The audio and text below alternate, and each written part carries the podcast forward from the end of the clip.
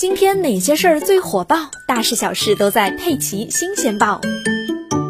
十一月二日下午，男子胡某驾驶一辆红色小轿车，拉着一对老夫妻工人，带着满车的行李从杭州出发，准备到千岛湖工地去工作。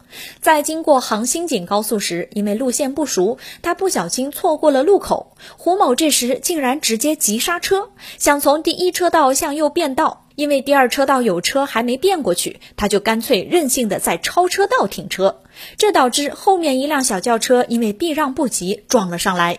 民警赶到时，现场一片狼藉，两辆车横七竖八地占据在第一二车道上，已经不能移动，而且受损严重。后方小轿车的车头都被撞瘪了。坐在胡某车里的老夫妻工人受伤严重，后面的小轿车驾驶员手臂也受了伤。而面对盘问，胡某的态度却支支吾吾，还说自己驾驶证忘记带了。办案经验丰富的交警一下子看出端倪，通过对胡某身份证的核查，原来今年年初胡某就因为醉驾被吊销了驾驶证，现在属于吊销期间驾驶机动车，还强行变道出了车祸。这下胡某必须要为此付出代价了。